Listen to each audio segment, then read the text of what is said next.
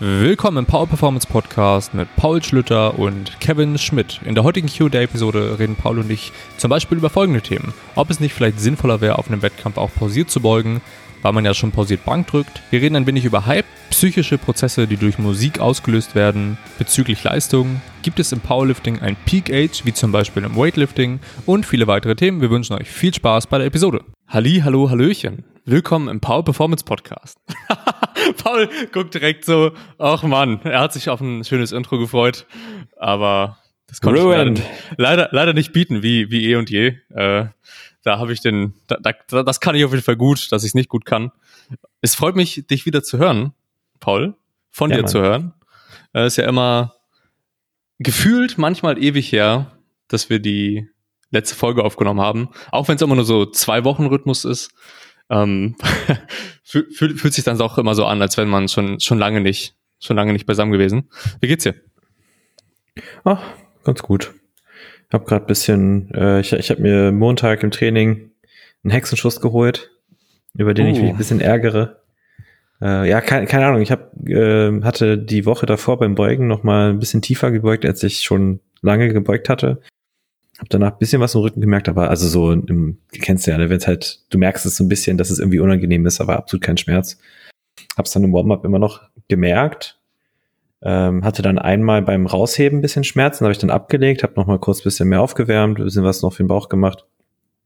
Ähm, dann noch mal rausgelaufen, easy. Gebeugt, easy, hat sich auch unten aus dem Loch raus mega gut angefühlt. Mhm. Und oben im Lockout dann auf einmal hat es so richtig hart reingeschossen. Es war, es war wirklich wie, wie ab, als hätte mich wirklich einer abgeknallt. Ich habe schnell abgelegt und auf dem Boden zusammengebrochen. dachte mir so, fuck. what the fuck? Ähm, das ist jetzt aber fast wieder weg. Ich denke, ich werde morgen wieder ein bisschen einsteigen. Äh, ich konnte halt auch nicht mal mehr irgendwie, also ich habe auch nicht gedrückt und nix, ähm, weil ich Aha. auch keine Plates anheben konnte. Ich konnte mich nicht richtig vorbeugen und so. Ähm, aber jetzt morgen würde ich, werde ich wahrscheinlich wieder einsteigen. Ganz komisch. Ich kann, ich kann mir auch nicht wirklich so, es, es, es ärgert mich halt auch so, weißt du, wenn es halt eine Sache wäre von, okay, ich kann ziemlich genau sagen, warum es passiert ist, aber keine Chance, keine Ahnung. War einfach so. Ähm, aber, und dann habe ich halt am, wir haben jetzt einen, von meinen Eltern, die ziehen um und haben sich einen neuen Esstisch gekauft und es, wir haben halt bei uns in der Familie seit, der, der ist älter als ich, haben wir so einen uralten Esstisch, der immer mit in alle Länder gezogen ist. Mhm. Äh, und den habe ich jetzt quasi vererbt bekommen und den mussten wir aber nochmal abschleifen. Und Donnerstag ging es mir halt ganz gut. Und dann habe ich halt diesen Tisch da abgeschliffen mit dem Bandschleifer. Zwei Stunden lang. Und das war keine so gute Idee. Und da ist es dann nochmal schlimmer geworden. Shit. Ähm, aber sonst, ja, pff, Corona ist halt Corona. Lockdown nervt langsam. Ja. Ich habe Mittwoch endlich ein, ich habe, ich lasse mir Mittwoch tatsächlich mal die Haare schneiden, weil es dann langsam so weit oh. ist, dass es mich auch oh. nervt. Ja. Also so die freundliche Nachbarschaftslesbe ver verabschiedet sich dann mit, ja. mit ihrem Haarschnitt. Ähm, aber ja, mal schauen. Ich bin mal gespannt, was so die nächsten Monate noch in sich haben, weil so langsam hängt es mir echt aus dem Hals raus. Ich habe Bock mal wieder im, im Gym zu trainieren. Ähm, ja. Was geht bei dir? Ja, also ich habe wieder, wieder die Möglichkeit, normal zu trainieren und habe mich nicht direkt verletzt. Das ist ja auch schon mm. mal was, was man hier hervorheben muss. Also auch erst jetzt äh, drei, drei Trainingseinheiten, die ich hatte. Mhm. Und wow. Also ich habe wirklich im ersten Training habe ich gedacht, das ist natürlich, da haben wir schon in den letzten Monaten viel drüber geredet und letztes mhm. Jahr auch, dass es sehr individuell ist, wie gut man da zurückkommt und wie gut sich die ersten Einheiten vielleicht auch anfühlen. Aber bei mir ist es, ich, ich weiß, dass sich immer sehr, dass es sich nicht gut anfühlt Mhm. Und das hat sich dann auch bestätigt. also bei der, ich, was habe ich gemacht an dem Tag? Ich habe gebeugt, ähm, RDLs gemacht, Bankdrücken und dann, dann war es das auch schon. Beuge hat sich ganz gut angefühlt, muss ich sagen. Also da hat uh. sich das technisch, ja, richtig merkwürdig, als hätte ich das äh, überhaupt nicht verlernt. Es war halt nur so, dass ich danach, ich habe glaube ich 100 Kilo für Fünfer pausiert mhm. gebeugt und ich habe halt sofort nach der ersten Rap gemerkt, okay, die Beine sind schon voll. Das, es war ja. vorbei, ist vorbei. Und dann habe ich den ersten Satz durchgemacht. Ich so, boah, reicht eigentlich schon, weißt du. Mhm. Hab, dann, hab dann noch einen gemacht und dann habe ich halt so schon das schöne das genau das und vor allem die, die guten Schwellungen, die ich immer in, dem, in den Adduktoren bekomme, wenn, ähm, Ja, also so dieses kurz vorm, vor der Zerrung, so dieses Gefühl man, man, manchmal. Oder wenn ich stark Muskelkater habe. Sind, dein, sind deine Lenden angeschwollen, Kevin, vom Beugen? ja, also, da habe ich, ich hab ein paar Sätze gebeugt und dann ähm, habe ich, wollte ich RDLs machen und das, was, was richtig flöten gegangen ist, ist Griff, Griffkraft. Ich wollte mhm. dann irgendwie, irgendwie mit 100 Kilo ein paar Raps Same. machen. Wow. Also, ja. da, da, meintest du ja auch, da hast du mich ja auch äh, darauf hingewiesen, äh, von wegen, wenn du mal wieder eine 20 Kilo äh, Scheibe auf die Handel tun musst, dann wirst du wissen, wie, wie schwer das dann ist. Und das war es auch, das war richtig schwer. 100 Kilo war dann auch nicht so super, RDLs. Mhm. Ähm, aber das, was am schlimmsten war, wirklich am, am allerschlimmsten war die Bank. Das war komplette Katastrophe. Also ich habe wow. Also es hat sich wirklich, ich will das gar nicht rund, also so, so hoch, hochschaukeln, aber es hat sich wirklich so angefühlt, als hätte ich noch nie gedrückt. Und das, das Problem, das größte Problem war halt, ich bin halt von Anfang an dann in meine normale Brücke gegangen, wie eh und je, ah, die ja ah, relativ, okay, ja. relativ. Den Fehler habe ich damals auch gemacht. und dann, es hat halt, es war nicht nur Krämpfe den ganzen Rücken durch, mhm ne, von unten bis oben komplett durch, alles durchgekrampft, sondern es hat dann auch in die Wirbelsäule reingestochen. Ja. So richtig merkwürdig. Und ich so, ja, wow, klar, du hast es jetzt 15 Wochen, bist du nicht in diese Position gegangen. Was erwartest du? Äh, dann habe ich natürlich, habe versucht, dann öfter in die Position zu gehen, langsam und so weiter. Das wurde dann auch besser. Aber die Bewegung hat sich dann auch so komisch angefühlt, weil ich die ganze Zeit auf diesen Schmerz konzentriert war, dass ich dann nur, mhm. nicht weil es schwer war, aber ich habe gedacht, okay, reicht, 50 Kilo für Achter gedrückt habe. So. Und damit muss ich mich verabschieden. Und der Muskelkater war wahrscheinlich brutal, ne? Wow. Also vor, vor allem, vor allem von der äh, von der Brücke sowieso. Rücken war mhm. komplett komplett dicht. Zusätzlich noch, noch natürlich noch von der Beuge, von dem Halten der Position. Ähm, aber mein Adduktor war halt, es hat sich halt mhm. halt schon in der Einheit so bemerkbar gemacht.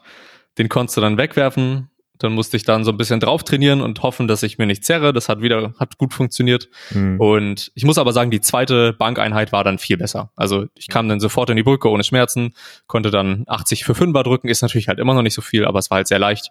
Mhm. Ähm, ich habe halt, ich glaube, einen recht guten Einstieg gewählt, aber ich war wirklich sehr, sehr baff, als ich dann da die 50 Kilo mit, wow, das hat alles einfach nur wehgetan, einfach nur wehgetan. Mhm. Ja, ich, ich bin ich aber froh. mir auch, als ich, äh, als ich wieder angefangen habe mit Bank, habe ich auch genau denselben Fehler gemacht mit der Brücke und mir hat direkt irgendwie so ein, so ein Interkostalmuskel, also ein Zwischenrippenmuskel gezerrt. das war auch, ich bin irgendwie, ich konnte dann über Kopf auch erstmal nichts mehr machen. Habe ich so gedacht, hä, was ist das? So, es tat ganz komisch weh. Aber das war dann auch nach, nach, ich glaube, einer Woche oder so, hatte sich das dann auch wieder eingependelt. Okay. Ähm, aber, aber ganz, ganz cool, dass du da wieder einstellen kannst. Ich bin, bin echt mal gespannt, wie es, wie so deine, wie schnell deine Kraft wiederkommt. Ja, ähm, ich auch. Ich, ich würde damit rechnen, nach spätestens so vier, fünf Wochen bist du eigentlich wieder topfit. Ich glaube auch. Ähm, sofern du dich nicht zerballerst wieder. Genau.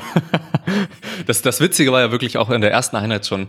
Da ich habe im Vergleich zum letzten Lockdown letzten Jahres jetzt so um diese Zeit jetzt langsam, mhm. ähm, da habe ich ja wirklich schlecht trainiert und nicht viel gemacht. Und da war der Einstieg. Ich ich habe mich zwar nicht gut gefühlt, also was heißt nicht gut gefühlt? Ich habe mich halt so gefühlt, als hätte ich die Übung jetzt schon länger nicht gemacht. Beuge ging zwar mhm. und so, aber letztes Mal habe ich mich halt wirklich so gefühlt, als hätte ich auch keine Kraft. Dieses Mal war es halt vor allem bei der Beuge so, ich, es hat sich halt so angefühlt, als wenn er auch richtig Dampf hinter ist. Aber bringt ja auch nichts, wenn dann, wenn dein Muskel schon sagt so, Junge, du hast es schon ewig nicht gemacht, mach da jetzt nicht irgendeine Scheiße, sondern chill mal da ein bisschen. Hä, ähm, nein, direkt, direkt 12er Reps Reserve 0 in der ersten Einheit. Am besten wie so sechs, sechs Sätze oder so. ja. Normal halt. Ja. Was ich sehr interessant und auch, ja, sinnig finde, ähm, ich muss tatsächlich sagen, seitdem ich wieder selbst trainieren kann, ist, es ist nicht so, dass mir der, der, der Coaching-Job keinen Spaß macht und das ist halt mhm. der, der Kurzjob auf jeden Fall. So, ich will nichts anderes machen, das ist der geilste Shit. Aber seitdem ich selber wieder regulär so trainieren kann, macht das Ganze halt nochmal mehr Spaß. Also weil ich halt mehr Verbundenheit sozusagen mit dem Sport habe. Ja. Ist ja auch logisch. Ja. Ähm, aber das ist was, was mir sehr, sehr aufgefallen ist und was sehr schön ist. Also ich freue mich. Ich freue mich mega. Mhm. Ähm, hast du denn jetzt für dich irgendwie, da können wir vielleicht auch die Frage gleich, gleich vor, vornehmen, vorziehen, äh, hast du schon in irgendeiner Art und Weise Gedanken gemacht für dich selbst, was so Wettkampf, Wettkampfplanung für dieses Jahr angeht? Mm, also ich habe erst gedacht, ich will vielleicht irgendwie so auf dem, auf dem Banding Bars starten, der ja so mhm. vierter, vierter und fünfter, neunter sein wird. Mhm. Weil sich da aber jetzt einige Athleten und Athletinnen von mir anmelden wollen. Heute, heute geht ja, glaube ich, die, ist ja die, Aus äh, die Anmeldung, glaube ich. Ähm, werde ich wahrscheinlich, denke ich mal, nicht teilnehmen, sondern mhm. mir irgendeinen anderen Wettkampf, Wettkampf raussuchen. Schauen wir mal. Also Deutsche wird es wahrscheinlich nicht sein. Außer Nee, eigentlich nicht. nee, nee. Ich, ich will, will erstmal auf jeden Fall wieder zurückkommen, normales Training ja. reinbekommen und vor allem gucken, ob das mit dem Rücken auch alles so ist, wie sich's anfühlt, gerade weil es fühlt sich alles super gut an. Aber da möchte ich jetzt nie, keine zu hohen Erwartungen an das haben. Ich freue mich einfach, normal trainieren zu können. Das wird, das wird. Das denke ähm, ich auch. Ne, da hatten wir ja die, die Frage zu, ich versuche sie gerade zu finden, ähm, mit den ähm, Wie wir zu dem, zu dem Wettkampf, Wettkampf Mai, ne? Ja, genau. Diese, wie haben sie das genannt? God, Restart. Heißt Restart, ja, genau. Clash. Clash. Genau, ja. Das ist eben von League of Legends geklaut. ähm, also die Frage ist, ne, wie stehen wir dazu? Ich finde, ich, ich stehe da sehr positiv zu. Ich finde das eine geniale Idee. Ich finde das äh, so, wie ich jetzt auch die Regelungen verstanden habe, finde ich auch die Umsetzung ähm, nachvollziehbar und vertretbar. Also ja. das ist ein, ein, Format, wo ich mir das auch vorstellen könnte, unter den Bedingungen, die wir jetzt natürlich im, im Kontext von Corona haben, eine sehr gute Gelegenheit, auch mit wenig Aufwand trotzdem noch eine DM-Quali zu holen. Genau. Ja, sonst drei, drei, man braucht halt drei Kampfrichter. Da war mir noch nicht ganz bewusst, ob es drei BVDK-Kampfrichter sein müssen oder nur einer. Mhm.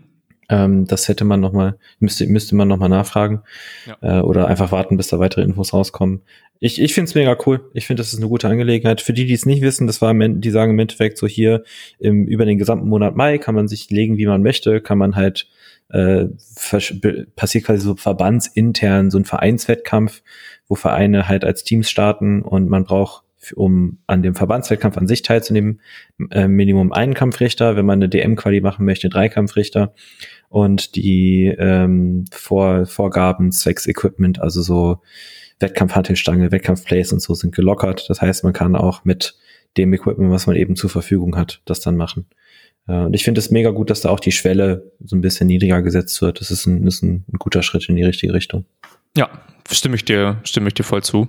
Ähm, ich hatte da auch letztens ein Gespräch mit einem Athleten zu, weil, ja, klar, das ist natürlich dann auch relevant für Athleten von uns, wenn, wenn mhm. man schon die Chance hat, dann auch nach dem ganzen letzten Jahr ähm, wo man sich ja nichts von einer, irgendwie eine Quali abholen konnte, richtig, dass das, dass den meisten halt jetzt so eine Chance geben wird, das dennoch zu machen. Also wenn man im Mai dann die Chance dazu bekommt, wenn das mhm. Corona-mäßig alles so ja. hinhauen sollte, das mhm. weiß man ja noch nicht genau, aber das könnte ja sein.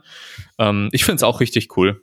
Also ich werd, bin mal gespannt, inwiefern das gut genutzt wird. Ich kann mir schon vorstellen, dass einige nutzen werden. Äh, ja, ich, ich bin, bin mal gespannt, aber ich sehe es auch sehr, sehr positiv, auf jeden Fall.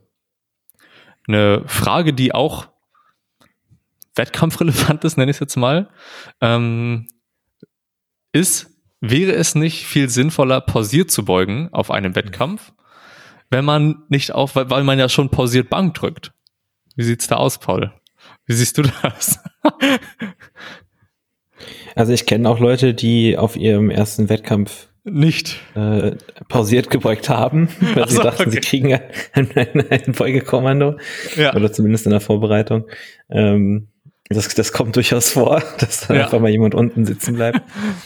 ähm, eigentlich, also eigentlich eine gute Frage. Ich, ich glaube, ja. es ist halt, ähm, ich, ich denke vielleicht, da gibt es durchaus einfach einen historischen Aspekt, ne, dass ja auch so äh, Powerlifting, so wie es, wie es jetzt, wie es wie es das jetzt gibt, auch ein bisschen aus dem Gewichtheben entstanden ist und da ja auch immer dynamische Bewegungen eher im Fokus waren. Ähm, ich weiß gar nicht, wie es um die Pause historisch im Regelwerk steht. Ich weiß nicht, ob früher vielleicht ohne Pause gedrückt wurde. Ähm, ich meine, auch heute gibt es zum Beispiel bei der Bank ja auch äh, Verbände, die kein Ab Ablegen-Kommando haben. Ähm, das, also das, das gibt's ja auch. Ähm, warum macht man es nicht? Also ich denke, ne, also so das erste, was mir einfällt, ist natürlich, dass natürlich die Leistungen weniger krass wären, genau. weil eben der Stretch Reflex nicht so gut genutzt werden kann. Ähm, ich glaube, es ist vielleicht auch einfach eine Sache davon, dass zumindest ähm, wahrgenommen wird, dass die Beugetiefe einfacher zu beurteilen ist als eine, Bank, als eine Pause bei der Bank. Mhm. Ähm, weil bei einer Pause bei der Bank können im Zweifel ähm, eigentlich nur der, kann im Zweifel eigentlich nur der Hauptkampfrichter sehen, je nachdem, wo die Seitenkampfrichter sitzen, nur weil die Plates im Weg sind. Das ist ja. oft schwer zu sehen, wie nah die Hand an der Brust tatsächlich ist. Ähm, bei der Beuge kannst du ja von der Seite eigentlich die Tiefe ganz gut sehen und von vorne solltest du sie eigentlich meiner Meinung nach nicht bewerten, außer es ist wirklich ein absolut offensichtlicher Fall. Ähm, das wären so meine, also es ist so das, was mir dazu einfällt. Also ich, ich denke, es wäre sicherlich interessant, ähm, das so zu standardisieren. Aber ich glaube, bevor, also auch da wäre dann wieder die Sache, ne, dann, dann fangen wir, dann haben wir dieselbe Thematik wie bei der Bankpause, auch bei der Beugepause. Ne, dann gibt's unterschiedliche Verbände, geben unterschiedlich lange Pausen. ähm, ist es ja. überhaupt was, was übertragbar ist auf Equipped Lifting? Ne, weil auch im Equipped Lifting gibt's ja riesige Unterschiede in der Beugetechnik. Es gibt manche Leute, die haben auch im Equipment eine relativ zügige Negative. Es gibt manche Leute, die werden immer langsamer, je tiefer sie gehen. Ne, also da bei denen würde eine Pause wahrscheinlich einen relativ kleinen Unterschied machen, sogar. Ähm, also es ist ja dieses Klassiker, wenn man dann die, den, den Equipped-Leuten beim Beugen zuguckt und es kommt nur weiter, weiter, weiter, weiter, weiter und die Hand bewegt sich schon gar nicht mehr. Also Pausen, weiter, ja. weiter, weiter, weiter, ähm, Eine Frage, ja. die, die sich da so, mhm. die man vielleicht auch umkehren, umkehren könnte, ist, wieso man es nicht einfach so macht, das Bankdrücken nicht pausiert zu machen. Dann hätte man nicht die, die müsste man nicht die Pausen beachten. Man hätte auch mehr Load. Ich glaube tatsächlich aus gesundheitlichen Gründen. Mhm. Ähm, weil wenn du die Pause bei der Bank rausnimmst, also wir dürfen ja nicht vergessen, dass Raw Powerlifting nicht die einzige Va Variation ist, die es in der, dieser Sportart gibt.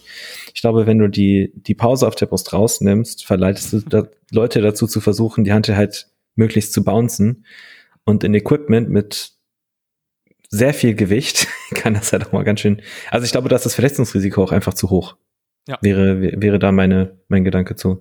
Ich, also ich würde es niemandem zumuten wollen zu sagen, okay, ich meine, natürlich könnte man freiwillig immer noch trotzdem pausieren, ne? Mhm. So ist ja nicht. Aber ich glaube, es würde sicherlich einige Verrückte geben, die halt einfach sagen, jo, ich lasse das Ding einfach volle Kanne, auch, auch im Raw-Bereich, ne? Ich lasse es volle Kanne auf meinen Brustkorb runterfallen ja. und hoffe hoff aufs Beste.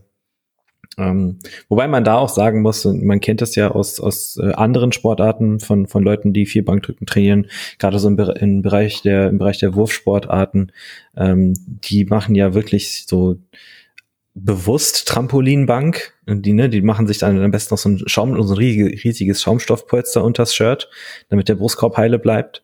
Ähm, und da ist dann halt auch immer der Arsch komplett krass oben in der Luft. Äh, ich glaube, das würde das technisch auch noch mal ein bisschen also ich, ich kann es mir vorstellen, dass es schwierig ist, technisch das so hinzubekommen, dass du eine Trampolinbench hast, ohne dass der Arsch von der Bank hochkommt. Mhm. Schwieriger. Stell, stell ich mir, also wenn ich das, wenn ich mir jetzt, jetzt überlege, dass ich das im Training machen müsste, würde ich mich echt schwer mit tun. Ja. Safe. Ja, ich, ich, ich glaube ich auch. Habe ich halt auch noch nicht so ausprobiert. tu ja auch nicht wahrscheinlich. nee. Direkt, direkt morgen mal ausprobieren. Ja, also am besten mit Slingshot direkt, direkt nochmal 20 ja. Kilo mehr drauf. ja, also den, den Aspekt sehe ich, sehe ich auf jeden Fall auch, ähm, dass es da ne, mehr, mehr Risk geben könnte, dass es was, mhm. das was, klar, viele Athleten und Athletinnen werden dann wahrscheinlich nicht so, nicht so dämlich sein und das dann so krass runterkrachen, sondern so ein, eine Art Mix finden, nenne ich es jetzt mal, mhm. aus dem Positiven und dem Negativen. Ja. Aber ob es das wert ist, nur für keine Pause, na. Ein Problem, was du halt auch hast dabei, ist natürlich, dass du, ähm, und das, das, das kenne ich aus so Spaßwettkämpfen, wo es keine Pausen bei Bankdrücken gibt. Wenn du der, du bist ja als, als Hauptkampfrichter meist dann der Einzige, der direkte Einsicht darauf hat, ob die Hand hier das T-Shirt berührt mhm. oder das, das, das, das Singlet. Und wenn du keine Pause machst, dann ist es manchmal halt super schwer zu erkennen, ob die Hand auch wirklich das Singlet berührt hat. Ja. Und das ist dann auch nochmal eine Ungenauigkeit, die damit rein, reinfließen würde. Ja. Das stimmt. Aber sonst, sonst fällt mir jetzt spontan nichts ein. Meinst du, dass das, hm, wenn man, ja, bei, bei manchen vielleicht schon, aber wenn man jetzt die, die Brust nicht berührt, berühren würde, manche Athleten, mhm. dass sie besser performen würden. Also so im, im, im, Schnitt, dass Leute besser performen würden, wenn sie ihre nicht Brust nicht berühren. Ja, ist schwierig zu sagen. Ja, ich glaube, es ist unterschiedlich. Also ich habe Leute, die bei Spotopress deutlich schwächer ja. sind, Leute, die bei Spotopress deutlich stärker sind. Mhm. Genau. Das ist dann vielleicht eine mechanische Sache, je nach Griffbreite. Und dass sich da relativ die Last bisschen anders auf den, auf die, die Pecs, Schultern und Trizeps verteilt. Vielleicht aber auch einfach eine Sache so der, der sportlichen Erfahrung vor dem Kraft, vor dem Kraftsport. Ja. Ne, wenn du jetzt jemanden hast, der irgendwie Werfer war oder so, der wird bisschen mehr, bisschen mehr Schulter und Trizeps haben. Ja, safe. Stimmt. Gut, dann lass uns mal zur nächsten Frage. Und zwar geht es um Musik. Kennt ihr hm. die psychischen Prozesse, die durch Musik ausgelöst, ausgelöst werden bezüglich Leistung? Paul? Ähm, jein. ich habe es ja, ich hab's ja vor der Aufnahme schon gesagt, ich habe mich, hab mich tatsächlich nochmal hingesetzt und kurz damit ein bisschen beschäftigt. Ähm, meine erste Berührung mit Forschung in die Richtung war tatsächlich auf einer äh, Sportpsychologie-Tagung in Tschechien. Ah, das 2015, glaube ich. Ähm, mit einer, die von Mauro Murgia, ein Italiener von der Uni, Uni Tri Triest. Ähm, ich weiß, ich weiß gar nicht, wie der, wie die Stadt auf Deutsch heißt. Und ähm, die haben, das war tatsächlich im Bankdrücken auch. Und da ging es nicht, also so, ne, wenn es um Musik geht, allgemein ist es, gibt es im Kraftsport an sich wenig. Es gibt halt aber ein bisschen was über äh, auditore Stimulation, nennen wir es mal. Und ich glaube, wir müssen da so ein bisschen unterscheiden. Es gibt ja auf der einen Seite die ähm, den sag ich mal, den, den, den Timing-Aspekt von Bewegungen. Also wenn es zum Beispiel irgendwie, wenn wir eine Sportart haben, die rhythmische Bewegungen hat oder so, dann kann es da zum Beispiel Sinn machen, auch mit entsprechenden musikalischen Unterstützungen zu arbeiten. Äh, wenn es jetzt aber um, äh, um Kraftsport geht, da in der Studie ging es spezifisch um Power Output beim Bankdrücken. Da haben die im Endeffekt so, einen so einen Piepton äh, abgespielt. Das hatte ich dir, glaube ich, auch mal geschickt. Genau. Irgendwann. Das ist wirklich so bi, bi, bi, bi, bi so ungefähr. ich, finde, ich hätte das sehr gut nachgestellt. Ich finde auch. Ähm, und die haben quasi, also die haben die Leute, dieselben Leute das Experiment in unterschiedlichen Konditionen durchlaufen lassen. Und die haben da gezeigt, dass ähm, zwar indi auf individueller Basis niemand äh, bessere Leistungen durch den Ton bringen konnte, aber dass auf, auf die Gesamtdurchschnittsleistung durchschnittlich bessere Leistung in der, in der Kondition mit, mit dem Ton abgeliefert werden konnte. Äh, da war die, äh, die, der Gedanke dahinter, den sie notiert haben, war quasi, man kann sein eigenes Limit nicht anheben durch die Unterstützung des Auditoren-Stimulus, ähm, aber man, man kann zuverlässiger das eigene Potenzial ausschöpfen. Ähm, das heißt, ich werde jetzt nicht magisch stärker, wenn ich entsprechende Musik höre, aber die Wahrscheinlichkeit ist höher. Also meine, meine Range of Performance, also diese Bande meiner eigenen möglichen Leistung nimmt, äh, wird, wird kleiner. Und zwar von das untere Niveau wird ein bisschen nach oben geschoben. Ähm, ansonsten, also ich habe jetzt nicht nochmal großartig geschaut, was es da sonst noch so gibt. Grundlegend bei Musik äh, geht man meistens eigentlich eher davon aus, dass es halt eine physiologische ähm, Reaktion auslöst.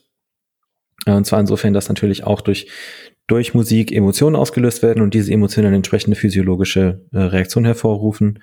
Äh, da gibt's von Kara Georgis und Kollegen aus 2001, äh, 2009 war das. Die haben eine Studie über äh, mit einfach nur mit Walking auf dem Laufband gemacht. Mhm. Und da gab es Konditionen motivationale Musik, neutrale Musik und keine Musik. Und die haben, was haben die gemessen? Ich habe es mir aufgeschrieben, äh, Zeit zur Ermüdung. Also die Leute mussten quasi bei 75 Prozent äh, Heart Rate Max äh, laufen, bis sie nicht mehr konnten.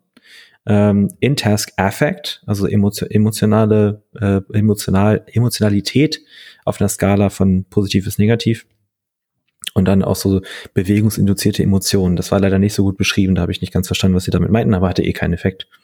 Ähm, und die haben gezeigt, dass aus, die Ausdauer von den Teilnehmern tatsächlich durch sowohl Pop als auch Rock, die als motivational eingestuft worden sind im Vorfeld, ähm, die Ausdauer besser war, äh, als wenn, äh, als wenn neutrale Musik gespielt wurde, wurde, was auch wieder besser war, als wenn gar keine Musik gespielt wurde. Und diese In-Task-Affect wurde durch Musik eben auch verstärkt, also quasi wie, wie hoch meine Emotionalität äh, während, während des Ablaufs ist.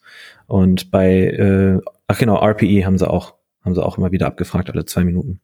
Und äh, RPE und bewegungsinduzierte Emotionen haben keine signifikanten Veränderungen dargestellt. Also das hat sich nicht sonderlich verändert.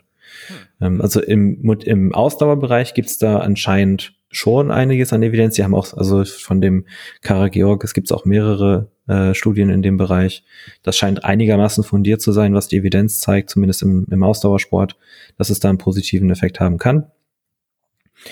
Ist, ja, ob das einen Übertrag auf, auf Kraftsport hat, müsste man, müsste man halt mal überlegen. Ne? Ich glaube, gerade so diese, diese Timing-Geschichte ist ganz interessant auf der einen Seite, weil das ist ja dann nicht unbedingt was, äh, was Emotionales. Also das funktioniert ja nicht über den Affekt. Ähm, also so ein, so ein Piepton löst jetzt bei mir keine Aggression aus. Oder? da, da, kann man mir lieber eine tickende Uhr irgendwo in die Wohnung hängen, wo ich sie nicht finde. Ja. Ähm, oder so ein, so ein Feuermelder, der, wo die Batterie fast leer ist. Piep. ähm, ja, also ich glaube, ich glaube generell ist es so, dass, dass die, die psychischen Prozesse, die durch Musik ausgelöst werden, eben hauptsächlich über diese physiologische Ebene funktionieren. Ne? Das ist ja natürlich auch irgendwo eine Wechselwirkung, äh, genau. dass wir jetzt sagen, okay, wir, wir lösen einen gewissen emotionalen Zustand aus. Dieser emotionale Zustand bringt uns vielleicht auch ein bisschen näher an unsere das hatten wir auch ein paar Mal drüber gesprochen, diese Individual Zone of Optimal Functioning von, von Hanin, was äh, im Endeffekt beschreibt die, das beschreibt die Intensität von positiven, negativen, hilfreichen, unhilfreichen Emotionen, äh, die wir erreichen, wenn wir Peak Performance abliefern. Ja, und da eben auch so ganz wichtig diese, äh, diese Distinction, also diese, diese Unterscheidung zwischen Ne, nur weil eine Emotion negativ ist, heißt nicht gleich, dass sie negativ für die Leistung sein muss, sondern sie kann eben auch äh, leistungsfördernd wirken. Und Kevin hat jetzt gerade seine Kopfhörer verloren. Kannst du mich noch hören? An der Stelle haben sich meine Kopfhörer verabschiedet und haben sich disconnected. Entschuldigt die kleine Unterbrechung. Die können wir aber direkt mal nutzen, um einen kleinen Reminder zu setzen. Wir würden uns sehr darüber freuen, wenn ihr den Podcast repostet, eine Bewertung da lasst und uns generell einfach Fragen zuschickt. Viel Spaß weiterhin. Wie siehst du das denn mit der Musik, Kevin? Ja, ähm, es klingt auf jeden Fall alles sehr, sehr sinnig, so wie du das beschrieben hast. Und auch, so, ich glaube, da haben wir, als du mir damals von der, ist ja nicht so lange her, dass du mir die, die Studie mal gezeigt hast, ähm, mit dem, mit dem Auditoren-Stimulus. Mhm. Mm, da haben wir auch so drüber geredet, okay, gut, das war jetzt nur ein Stimulus, inwiefern wäre es dann halt bei Musik anders? Ähm, genau. Oder, ne? Mm, bei mir ist es auf jeden Fall immer da so sehr, eigene, eigene Erfahrungen reinzubringen, inwiefern bei, bei, mir zumindest Musik wirkt. Also ich weiß nicht, wie es bei dir ist, aber ich, ich glaube, da haben wir bestimmt auch schon mal im Podcast drüber geredet. Aber ich habe einige Athleten und Athletinnen, die gar nicht in irgendeiner Art und Weise Musik hören und das auch als störend so wahrnehmen. Ähm, mhm. Das ist aber nicht der Großteil, also es sind nur ein paar. Ähm, und tatsächlich, ja, wie gesagt, abgelenkt werden und das zumindest so wie es erzählt wird, das ganze Performance ähm, okay. hindernd ist. Mm, bei mir ist es aber halt komplett andersrum. Bei mir ist es halt eher so, wenn ich keine Musik höre, ist es, ist die Performance tendenziell einfach, einfach nicht gut. Ähm, mhm. Was da so, glaube ich, ein bisschen mit reinspielt, wir haben, also wir haben ja noch eine, noch eine weitere Frage bekommen, die da einen Tick mit reinspielt. Ähm, und zwar, wie, wie wir zu dem Thema Hype im Training stehen und warum wir so denken. Also Musik zählt bei vielen, glaube ich, so ein bisschen zu dem Hype-Ritual mit rein. Also auf jeden mhm. Fall. So neben dem ganzen Schlagen ja. oder je nachdem, wie man auch Hype auslebt oder was für ein Hype ist, ist Kopf Musik, glaube ich. die Wand, Daumen zwischen zwei Plates zerklemmen. So. Ja, ist, glaube ich, ähm, Musik ist da eigentlich immer mit das Haupttool, würde ich zumindest sagen, oder mhm. ein, ein einleitendes Tool, was dann sozusagen zum, zum Hypen benutzt wird und aber auch ein Tool, was einem jederzeit zur Verfügung steht und eventuell auch nicht zu viel Arousal verursacht, bin ich zumindest der Meinung. Wenn ich jetzt im Gegensatz zum, wenn ich mir jetzt selber schlage, äh, finde ich das so ein bisschen, ja, das ist jetzt doof, wenn ich das sage, erregender als, äh, mhm. als, als Musik. So, würde ich das zumindest wahrnehmen. Ähm, mhm. wie, wie, wie ist das bei dir? Wie, wie nutzt du Musik im Training? Nutzt du Musik im also, Training? Ja, ja. Also ich, ich höre immer Musik im Training.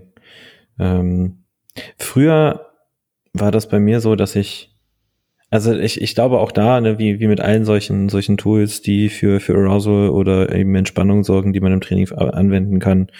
Ich glaube, man muss halt sehr vorsichtig sein, dass es ein, wirklich ein Tool ist, was additiv funktioniert und nicht was, wo man eine gewisse Abhängigkeit etabliert mit der Zeit. Genau. Am Ende des Tages, wenn ich, wenn ich Powerlifter bin, dann weiß ich, wenn ich auf die Bühne gehe, besteht eine sehr große Chance, dass da keine Musik ist. Ja. Und wenn da Musik ist, besteht auch immer noch eine große Chance, dass das nicht meine Musik ist. Ähm, ja, also im, im Sinne der, der auch der psychischen Spezifität äh, kann man dann ein Argument dafür machen, dass, dass, es, dass es auch wirklich immer nur ein additiver Stimulus sein sollte, der aber eben keine, wo aber eben keine Abhängigkeit entstehen sollte. Also keine, auch keine Erwartungseffekte, dass es, dass die Leistung irgendeiner Art davon abhängig sei oder so. Ähm, dennoch bin ich sehr, sehr großer Fan von Musik im Training. Früher habe ich es halt so gemacht, dass ich so ohne, ohne richtig laute, abgefuckte Musik ging gar nichts, vor allem beim Heben. Ja. Ähm, was aber interessanterweise auch viel damit zu tun, also viel mit meinem Trainingsumfeld zu tun hatte. Ich merke auch bei mir selber, wenn ich, ähm, wenn ich in einem sehr ja, positiven Trainingsumfeld trainiere, zum Beispiel bei der Beuge, dann beuge ich auch meinen Satz ohne Musik. Mhm. Das juckt mich dann nicht. Ähm, aber wenn ich jetzt im McFit trainieren muss, wo mich alles abfuckt und äh, einer gerade mit seinem Klimmzüge vor meinem Gesicht macht und seine Eier mir vom Gesicht baumeln, während ich mein Beuge-M-Rap mache, dann brauche ich Musik. Also Wieso? ähm, ja. Ähm, mittlerweile ist es so, dass ich halt Musik wirklich nur noch sehr, sehr bewusst dosiere, dass ich halt sage, okay, wenn ich jetzt einen, ähm, einen schweren Satz mache, dann drehe ich es auch ruhig mal ein bisschen lauter. Wenn ich irgendwie einen PR-Satz mache oder so, dann mache ich das auch bewusst, dass ich mich da selber ein bisschen pushe, weil ich da auch da so diese, diese physiologische äh, Reaktion bemerke. Und es eben auch bis zu einem gewissen Grad äh, was ist, wo, was externes ist, worauf ich mich vielleicht auch konzentrieren kann, ähm, weil ich auch dazu, ich das weiß ich von mir, ich tendiere dazu in meinen Satzpausen sehr stark zu ruminieren. Mhm. Also wenn ich jetzt gerade einen Satz gemacht habe und mir dann das Video anschaue und dann da rumsitze und mir die ganze Zeit nur Gedanken drüber mache, was ich im nächsten Satz an, besser machen möchte, dann bin ich besser damit bedient, wenn ich einfach irgendwie ein Lied anmache, vielleicht bisschen dumm durch die Gegend tanze und mitsinge. Ja. Ähm, da, weil dann habe ich meine Aufmerksamkeit dann einfach für den Satz da, wenn ich sie brauche, statt die ganze Zeit davor schon daran zu denken. Ähm, ja, das so zu der zu der Musik an sich erstmal, bevor wir jetzt auf den auf den Hype eingehen.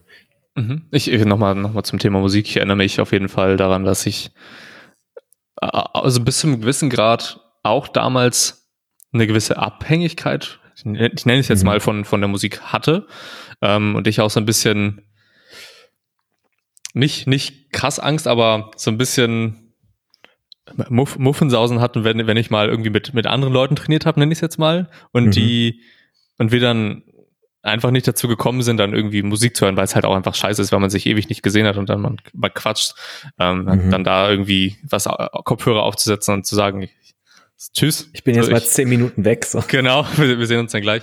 Ähm, und dass, dass mich das auch ein bisschen, ein bisschen abgefuckt hat, auf jeden Fall, so im, im Vorhinein.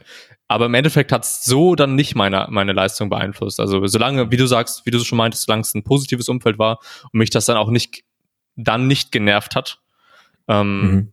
War das eigentlich ja immer, immer kein Ding. Und seitdem ich das auch so ein bisschen besser dosiere und nicht die ganze Zeit voll reinknalle mit Musik wie früher, sondern das jetzt so mache wie du und das ein bisschen reguliere, ist das Ganze auch deutlich, deutlich besser. Und ich brauche auch nicht mehr spezifische Musik, nenne ich es jetzt mal. Es mhm. kann mittlerweile auch einfach irgendwas sein, äh, was wenigstens nicht komplett Abfuck ist.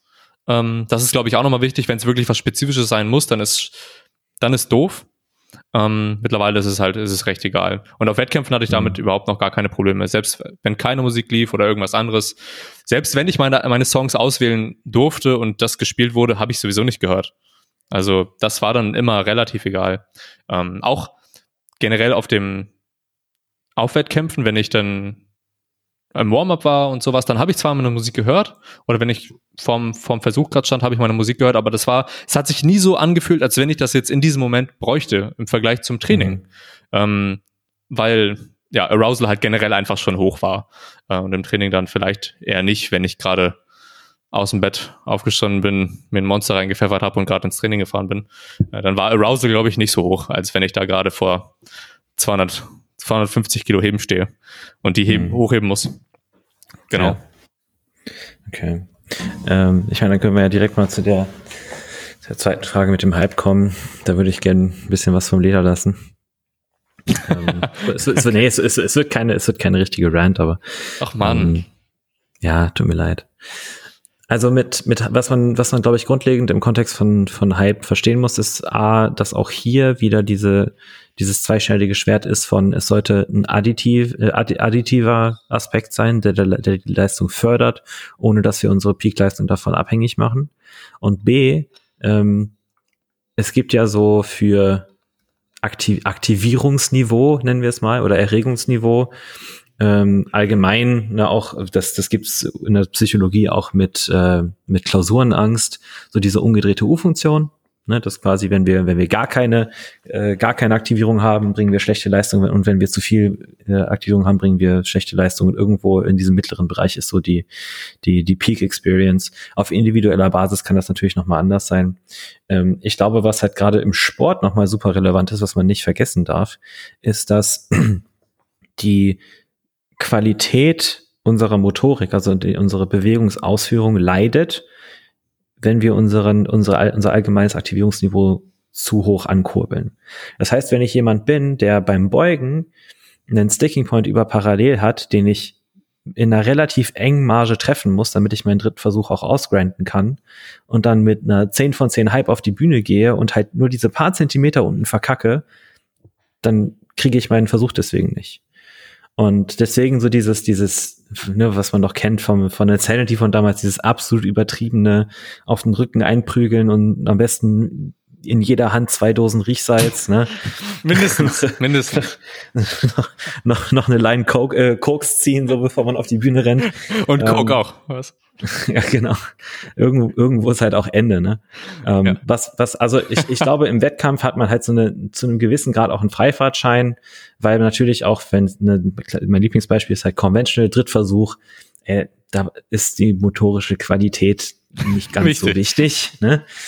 Ähm, also auch da hat man natürlich auch was, was die technische Bandbreite angeht, einen viel größeren Handlungsspielraum ähm, von dem, was jetzt akzeptabel ist für das Ziel, was man erreichen möchte. Das ist auch wichtig.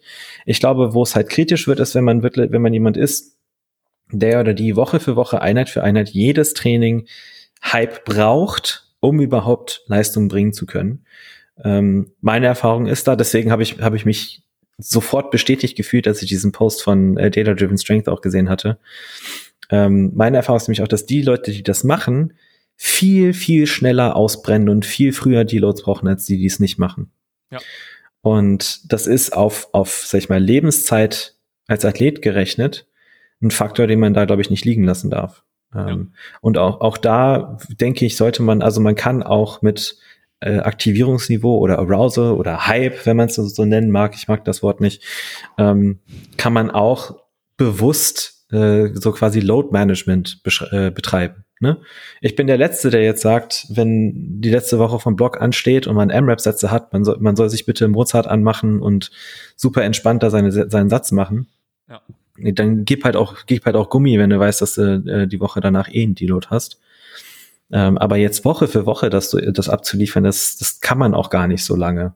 Äh, ist, ist zumindest meine Erfahrung auch persönlich, weil ich habe das auch eine Zeit lang gemacht, wo ich wirklich jede Einheit, jede, jeder schwere Arbeitssatz einfach volle Kanne und dadurch leiden, was dann nämlich auch leidet, sind zum Beispiel die Accessories. Ne? Wenn du dann deine Grundübungen durch hast, deine zwei, dann bist du bist leer. Du so, ja. dann ist vorbei. Und sind wir ehrlich, das haben wir jetzt schon oft genug gesagt, dann fängt die eigentliche Arbeit auch oft erst an. Ja. Ne? Safe. Und ich, ich, ich finde das immer sehr schade, wenn sich die Leute da se selber in Fuß schießen, weil sie, weil sie meinen, sie müssten unbedingt auf Teufel komm raus äh, jedes Mal rumschreien und, und alles, alles, was nur irgendwie geht, rausholen.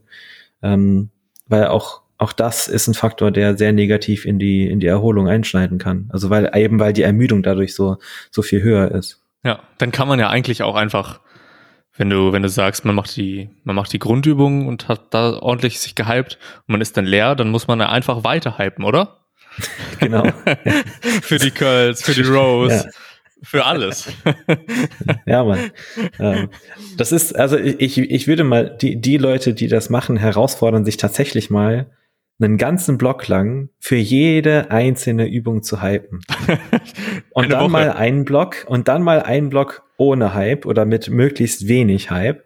Ähm, ich, ich würde, also natürlich ist dann natürlich die, also ich würde erwarten, dass die Leistungsfähigkeit ein bisschen geringer ist. Aber ich glaube, unterm Schnitt wird die Qualität der Reize, die man dadurch im Training setzt, erhöht. Ja, ich bin voll, voll auf deiner Seite. Ähm, du, du hast ja gerade den Post von Data Driven Strengths angesprochen. Ich glaube, ja. wie, wie, wie haben sie die, die Einstellung genannt, mit der man ins Training gehen soll? All Business, so in die Richtung. Ähm, mhm.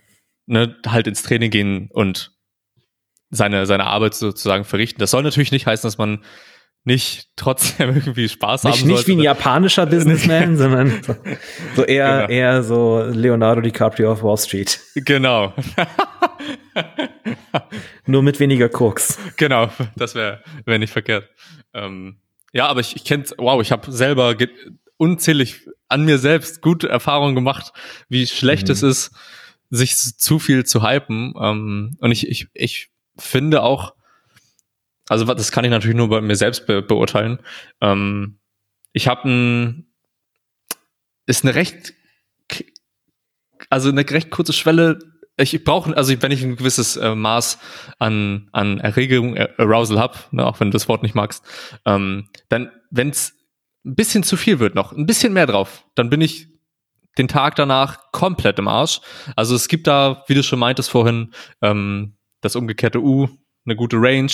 Ich habe sowohl die Extreme mitbekommen, dass wenn ich zu viel gehypt habe, dass ich dann sehr schlecht performt habe und dann auch technisch sehr schlecht gearbeitet habe, was dann dämlich ist, wenn du dich hypst, um gut zu performen und dann deine Technik darunter mhm. leidet und du dann nicht performen kannst. Ähm, ebenso aber auch das andere Ende, in dem es dann gar kein Arousal war und gar keine Arousal, gar keine Musik, gar nichts und dann stehe ich da und will meinen ähm, vor, vor dem Wettkampf in der in der in der Vorwoche im Taper will ich dann auch meinen Opener Beugesingle machen und grinde den für eine RP 9,5 und treff gar nichts. So, das ist halt auch nicht so das Richtige.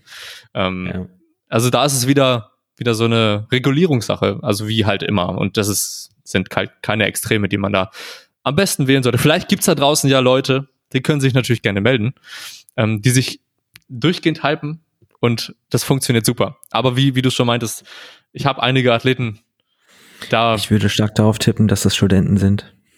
ja, safe. Also ich habe ich hab ein paar Athleten da, da merkt man das auch wirklich gut.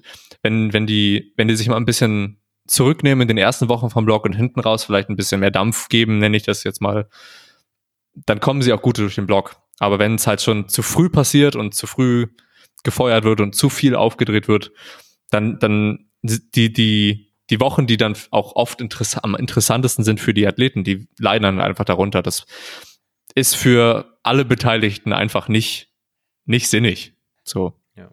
das so zu machen. Alright, lass uns mal zur nächsten Frage gehen.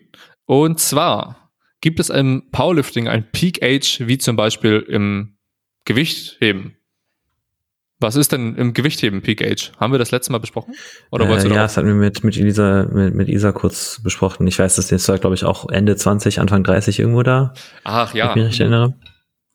Ähm, anscheinend ja. Da gibt es von Solberg und Kollegen aus dem Jahre, wann war denn das? Äh, ich suche sie gerade. 2019 ähm, eine Studie, die heißt Peak Age and Performance Progression in World Class Weightlifting and Powerlifting Athletes. Und da war für Powerlifting so die, ähm, die also die haben sich quasi IPF äh, Wettkämp Wettkämpfer und Wettkämpferinnen angeschaut. Ähm, und da zeigen die Ergebnisse, dass das Peak Age 35 Jahre war plus minus 7, also mit einer Standard Deviation von 7. Mhm. Ähm, sprich frühestens 28, spätestens 42 was mich nicht überrascht, aber was glaube ich auch noch mal, ich glaube, das ist eine sehr, eine sehr, sehr wichtige Sache für viele AthletInnen, das zu verstehen, dass wenn man, selbst wenn man spät in Anführungszeichen mit dem Sport anfängt, trotzdem immer noch die Möglichkeit hat, im, in einigen Jahren äh, da ein gewisses Niveau zu erreichen. Das sollte man auf keinen Fall abstreichen. Ähm, und vor allem, wenn man jetzt Und da gehen wir wieder zurück zu diesem, zu dem uralten Thema, was wir schon öfter hatten, äh, was ich nicht genug nach Hause hämmern kann. Wenn man jetzt ein Athlet Ende der Teens, Anfang der 20er ist, dann sollte man eigentlich, wenn man das richtig macht, sich hauptsächlich erstmal mit Hypertrophie beschäftigen und auch mit, äh, mit, dem, mit dem Erlernen der, der technischen Abläufe. Also da wirklich viel Optimierungsarbeit leisten, was ja nicht bedeutet, dass man in den Grundübungen nicht stärker wird. Nee. Hm. Ein, ich, ich weiß, haben wir schon, hatte ich die schon von meinem Gespräch mit äh, Meha erzählt über sein Training? Ich weiß nicht, ob nee. das mit dir oder mit jemand anders nee. war. Ähm, Meha Bogal ist, ist ein Kanadier, der hat auch mal, äh, ist auch mal im Kader gestartet für, für den Equip-Kader. Den kenne ich noch aus den, aus den alten Powerlifting Subreddit Zeiten. Mit dem schreibe ich ab und zu, der wird gerade auch von, von Mike Teixeira trainiert. Und ähm, der hat schon eine Menge an Verletzungen. Also sein, sein AC-Gelenk war immer komplett im Eimer, seine, seine eine Hüftpfanne ist komplett geschreddert und äh, hat immer mal wieder Probleme gehabt. Und äh, also eine Idee, da ist, hängt jetzt natürlich keine Evidenz dran, aber eine Idee, die ich, die ich da auch super interessant fand, die er gesagt hat, war halt so, dass ähm, die Leute, die jetzt an der Weltspitze sind, oder die in, in, vor allem im jungen Alter an die Weltspitze kommen, sind meistens Leute, die davor einen anderen Sport als Leistungssport ausgeübt haben. Ne, sei es College Football, sei es College Wrestling oder sonst, also gerade die Amis, die haben irgendwie ganz, ganz viel, Jamal, Jamal Browner war auch Sprinter, ne? Also, das ist vielleicht ein ganz gutes Beispiel. Ähm, und was man eben nicht vergessen darf, ist, dass man trotzdem als Anfänger in dem Sport relativ schnell relativ stark wird. Also im Vergleich zur Normalbevölkerung vor allem, zu dem, was sonst, sonst so die Leistungsfähigkeit angeht. Und dass natürlich die passiven Strukturen sehr, sehr lange Zeit brauchen, bis sie strapazierfähig genug sind, langfristig so eine Belastung auch wirklich auszuhalten. Ähm, und dass man da eben auch deswegen eigentlich hergehen muss. Ne, das unterstützt ja so diesen Punkt, den ich auch immer versuche reinzuhämmern und zu sagen, langsam rangehen an die Sache, maximal, maximal zweimal im Jahr überhaupt an die Grenze gehen, ähm, was jetzt Maximalkraft angeht und den Rest der Zeit einfach Hypertrophie ballern. Allgemeine Allgemeinathletik ist auch nochmal so ein Aspekt, den man sich, äh, das ist so ein Gedanke, wo ich, wo ich weiß, dass es eigentlich super wichtig ist, aber es nicht, nicht wirklich mache, weil ich nicht weiß wie. Eigentlich müsste man ja hergehen und sagen, okay, du bist Anfang 20, hast Bock auf Powerlifting, gut, dann machen wir jetzt sechs Jahre Hypertrophie und Sprints. So. Ja, let's go. Das ist so Conditioning halt. Ähm, Klar, dass, ich bin dass dabei. Halt auch die, ja, dass halt auch die, die passiven Strukturen Zeit haben, sich an solche Belastungsintensitäten überhaupt zu gewöhnen. Vor allem, wenn man davor keinen Leistungssport gemacht hat. Ähm, ich glaube, das wird extrem unterschätzt und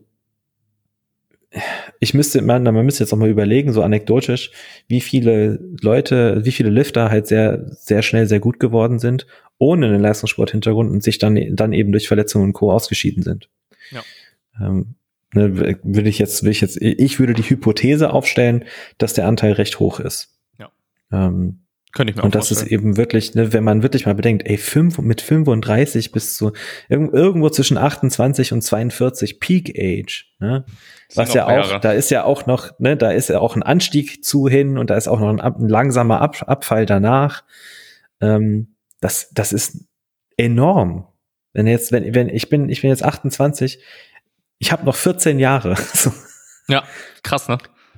Das ist der Zeitraum wie von 14 bis jetzt. Ja. derselbe Zeitraum. Das muss man sich mal auf der Zunge zergehen lassen eigentlich. Ne? Es ist, es ist so viel auf jeden Fall. Vor allem auch, ähm, wie, was ich auch ganz, ganz interessant dahinter finde und was du auch schön herausgestellt hast am Ende gerade nochmal. Peak Age heißt dann ja auch nicht, dass es dann sofort irgendwie runtergeht. Ne? Das ist ja, ja. es ist ja einmal so. Bestleistung sofort kaputt. genau. Ich könnte mir gut vorstellen, dass man, dass man die Leistung einige Jahre vielleicht recht gut auch aufrechthalten kann. Stelle ich mir zumindest ja. so vor. Ähm, was ja richtig cool ist. So, dann hat man jetzt erstmal viele, noch sehr, sehr viele Jahre für die meisten, die hier wahrscheinlich zuhören, ähm, ja. sich ein gutes Total aufzubauen und dann damit gut performen zu können. Und das ist halt wieder, wie du, wie du wie wir es schon öfter so besprochen haben, ähm, da so einen guten, eine gute Mischung zu finden aus trotzdem den, eine gute Beziehung zum Sport zu haben, also trotzdem die Übungen auszuführen, die sportrelevant sind. Mhm. Die Leute haben natürlich auch Lust auf Wettkämpfe und auf den Sport an sich, sonst würden sie das ja nicht machen. Äh, und haben natürlich auch Lust, einfach viel zu beugen, viel zu heben, viel zu drücken. Ähm, Aber das hat natürlich auch alles sein, seine, seine, seine Kosten, wenn man das zu früh spezialisiert. Zumindest bei den meisten Leuten. Äh, es gibt, gibt sicherlich auch Leute, die damit super gut fahren. Ähm, ich glaube, bei, bei, bei vielen vielleicht eher Jüngeren ähm, könnte ich mir zumindest vorstellen, wo ich mich auch selber mit reinzähle.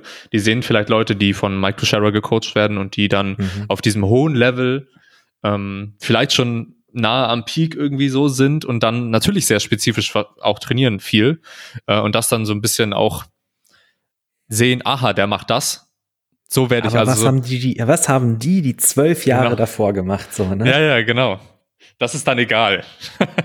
das, also ist ja, ich, also es ist ein Single at Eight steht da nur. So, dann muss ich auch mhm. immer ein Single at Eight machen. An der Stelle nichts gegen, nichts gegen so, so, so eine, so eine, so eine Methoden. Ähm, ja. Aber es gibt halt auch andere Wege, die vielleicht für, vielleicht für die, für viele Leute vielleicht besser funktionieren. Ähm, um das mal so auszudrücken. So, genau. Also Leute, ihr habt Zeit. die. Also ganz, ganz viel Zeit. Je nachdem, nachdem natürlich auch, wann man mit dem Sport anfängt.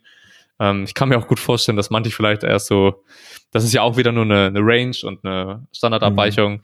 Vielleicht mit 50 richtig krass am Start sind und da ordentlich performen, auch wenn man natürlich da dem Alter entgegenspielt, aber je nachdem natürlich, wann man mit dem Sport anfängt. Ich kenne auch Leute, die jetzt, die erst mit 30 oder so angefangen haben. So.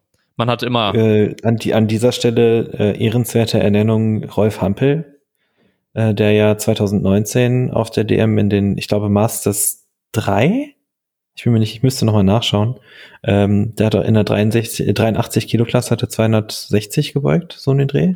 Uh. Irgendwie, irgendwie sowas. Ich müsste, ich müsste nochmal nachschauen. Okay, krass. Ähm, und den, den habe den hab ich auch mal äh, auf dem, äh, ich glaube bei dem Dedicated, bei dem Three Nations äh, Cup getroffen, mich mit, mit ihm ein bisschen unterhalten. Habe ich gesagt, habe ich auch gesagt, dass, dass er schon durchaus ein, ein Vorbild für mich ist. Ähm, halt so dieses in, in dem Alter noch so, so stark zu sein. Dann hat er mich gefragt, was ich so beuge. Dann habe ich gesagt, ja, so irgend, irgendwas so zwischen 190 und 200 hat er mich ausgelacht. nice. Ja, also hier, genau, Rolf Hampel in der 83er hat 251 gebeugt als deutschen Rekord und 270 gehoben als deutschen Rekord. Ähm, Stabil. Das ist äh, gut. Kann man, kann man sich eine Scheibe von abschneiden. Auf jeden Fall. Ja. Alright. Dann lass uns mal zur nächsten Frage kommen, zu äh, die wichtigste Frage eigentlich äh, wie wir Nebenübungen programmieren mit unseren Athleten und Athletinnen. Äh, wie zum Beispiel Curls. Wie, wie machst du das genau? Curls ungern. Äh, ja, ja, einfach nicht. Wer genug rudert, der braucht keine Curls. Ähm, naja, also bei, ich meine, bei so wirklichen Isolationsübungen ist es oft eine Sache von, worauf haben die Leute Bock? Ne? Wenn jetzt einer sagt, so ich will bisschen Schulter, ein bisschen Arme pumpen, dann gebe ich halt ein bisschen Schulter, ein bisschen Arme, irgendwas zwischen zwei und vier Sätzen, guck, dass ich die Wiederholungsbereiche ein bisschen periodisiere. Ähm, da gehe ich auch, also da ist auch mein, mein Wille größer, häufiger nah ins Versagen zu gehen. Da mache ja. ich auch gerne mal so Sachen wie Dropsätze, Giant Sets und so weiter und so fort, also irgendwelche Intensitätstechniken. Das macht ja auch Spaß. Ne? Das ist ja, ja gerade gerade die Leute, die vielleicht vorher eher so Bodybuilding orientiert haben, äh, trainiert haben, die haben da halt Bock drauf. Da kann man das auch machen. Ähm, darüber hinaus bin ich mittlerweile eher vorsichtiger. Ähm, und versuche so ein bisschen diesen sehr eher biomechanischen Ansatz zu sehen, zu sagen, okay, was sind denn jetzt wirklich die Muskelgruppen, die dieser Athletin, diesem Athleten in dem Lift ähm, mechanisch mit höchster Wahrscheinlichkeit weiterbringen würden. Ne, sind das jetzt beim, beim Beugen die Quads oder ist es der Rücken? Ist es beim Heben, sind es beim Heben die Hamstrings oder die Quads oder der, der, die, die Glutei? Ähm, und so weiter und so fort. Also dass man da ein bisschen ein bisschen gezielter ist auch. Ähm, wobei man schon, also wobei mir aufgefallen ist, jetzt als ich neulich mal drüber nachgedankt, nachgedankt hatte, ähm, ich, ich verschreibe äußerst wenig ähm, Isolationsübungen für die Brustmuskulatur. Mhm. Ultra Wieso? wenig. Wieso? Weiß ich nicht. ich ich habe halt, äh, also ich, weiß, weiß ich nicht. Ich habe selber nie sonderlich viel davon gemacht. Ähm, ich habe, ich glaube, ich hatte irgendwie immer implizit so ein bisschen die Annahme, dass, dass die Brustmuskulatur beim Bankdrücken nie der limitierende Faktor sein wird bei den meisten. Ähm, bisher bestätigt sich das auch ganz gut, habe ich das Gefühl. Also wenn man das dann so nach, nach äh, Bewegungsradius äh, und so weiter einordnen würde, ähm, wenn ich jetzt keine Scheiße laber, ich lehne mich mal aus dem Fenster und würde behaupten, dass ja die Brustmuskulatur hauptsächlich für den, für das erste Stück von der Brust nach oben äh, verantwortlich ist. Das ist ja so das, das Alte, was ich noch so ein bisschen weiß aus der Anatomie, ne, aus der Biomechanik auch. Ähm, also ich bin beim Bankdrücken zum Beispiel eher Fan von Trizeps und vordere Schulter. Ne, dass man da gezielter dran geht, gerade gerade bei Frauen gern mal äh, sehr viel Trizeps und sehr viel vordere Schulter ähm, je nachdem, wie, wie der Hantelfahrt auch so aussieht. Also wenn man zum Beispiel sieht, dass die Hantel von der, von der Brust tendenziell eher vertikal, vertikal nach oben geht, dann äh, kann die vordere Schulter isoliert da schon ein bisschen was äh, mehr bei zu beitragen. Ähm, ansonsten halt so bedarfsgesteuert, wenn mal irgendwie Wehwehchen da sind. Also wenn ich jetzt zum Beispiel die Vermutung habe, dass bei einem Athleten, keine Ahnung, beim, beim, beim Heben alles nur der Rücken komplett zuläuft an, an Spannung und irgendwie ultra unangenehm ist, dann kann man da mal überlegen, ob das vielleicht irgendwie in der Startposition mit den Glutes zu tun hat oder ob es eine Core-Sache ist und so weiter und so fort. Und dass man da dann halt gezielt rangeht. Ja. Ähm, aber Safe. so viel, so viel wie, wie sie möchten meistens und so wenig, wie es irgendwie nur geht. ja, ich mach, mach's, also, wenn es jetzt so um so Sachen wie, wie Kölz geht, dann ähm, ich finde ein gewisses, ein, ein Minimum ist vielleicht schon sinnig bei, bei fast jedem Athleten oder Athletin. Mhm. Ähm, vor allem vielleicht in, in, spezielleren Phasen, wenn das Ganze ein Tick spezifischer wird, ähm, kann es vielleicht Sinn machen, zu dem ganzen Drücken, was man macht und den ganzen über Kopf Sachen und dem ganzen Trizepsvolumen halt ausgleichend ein wenig zu Köln. Also ein bisschen was zu, zu machen, finde ich da, finde ich da auf jeden Fall sinnig.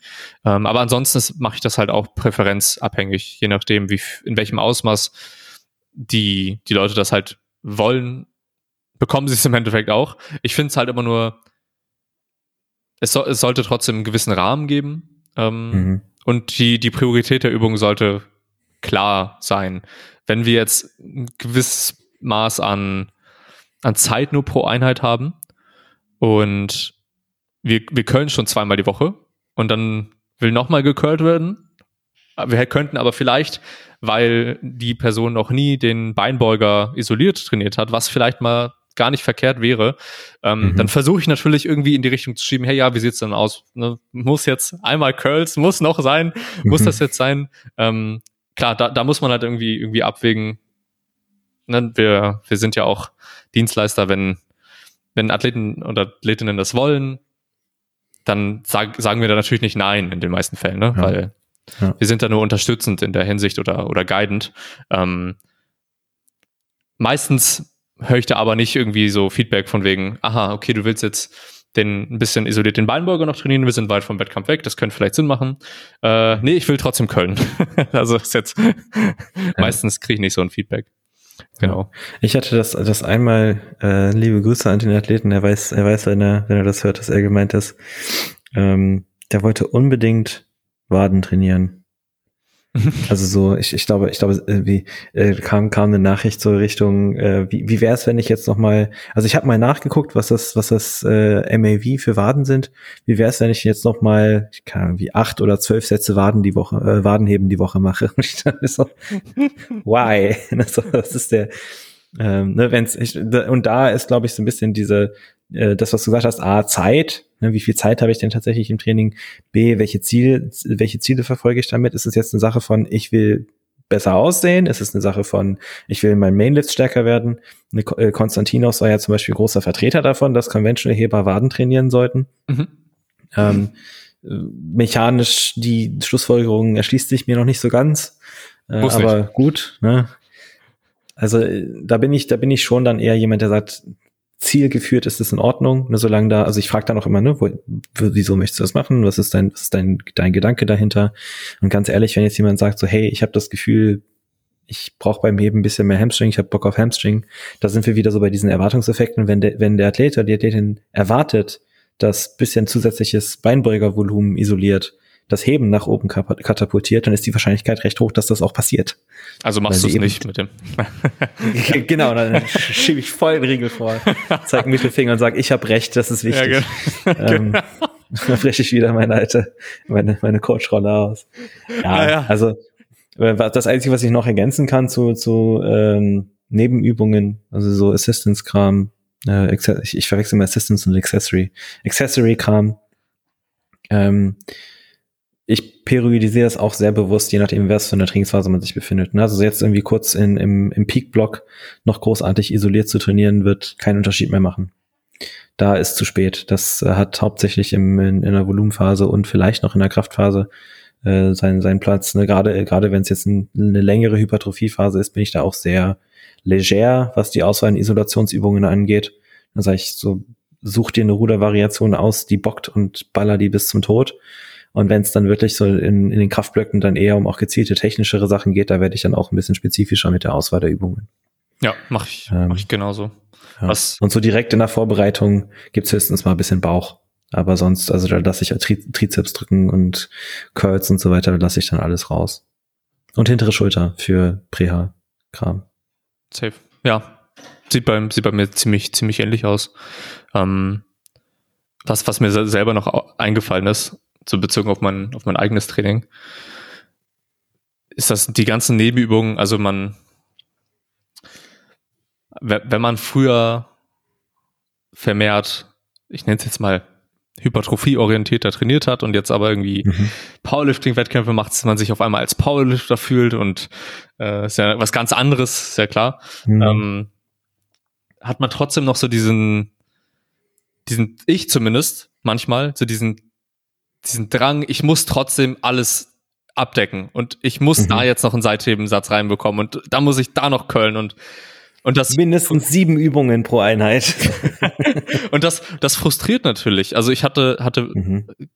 einige Phasen, in denen ich in denen mich das komplett überladen hat, nachdem ich dann ein Single gebeugt habe und dann noch Triples gebeugt habe und dann noch gebencht und gehoben und dann sehe ich da noch und dann jetzt Rows, Seitheben, Bizeps, Trizeps und dann ja, ist das natürlich eher nicht so, nicht so motivierend, wenn da noch so viel draufsteht. Und wenn du es dann mal skippst, dann bist du auch noch enttäuscht von dir selbst, wenn du es mhm. nicht gemacht hast, obwohl du eine saugeile Einheit hattest.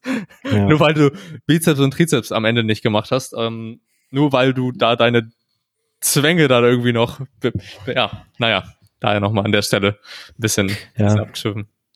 Da wären wir vielleicht wieder so bei dem Thema emotionsorientiertes und werteorientiertes Verhalten, ne? Nee. nee. Okay. Ich glaube, wir können hier einen ganz guten Schlusspunkt setzen. Das ist eine angenehme Länge für die meisten. Ja. Die restlichen Fragen beantworten wir dann gerne in der nächsten QA-Folge. Äh, vielen Dank, dass ihr noch dabei seid, äh, dass ihr so lange zugehört habt. Und äh, wenn ihr noch Fragen habt, dann könnt ihr die uns immer gerne einfach so schicken. Ähm, und dann versuchen wir die, versuchen wir dran zu denken, die auch mit aufzunehmen. Mir fällt nämlich gerade ein, dass ich die Frage von Martin vergessen habe, die ich dir auch mal geschickt hatte. Ah, scheiße. Ups.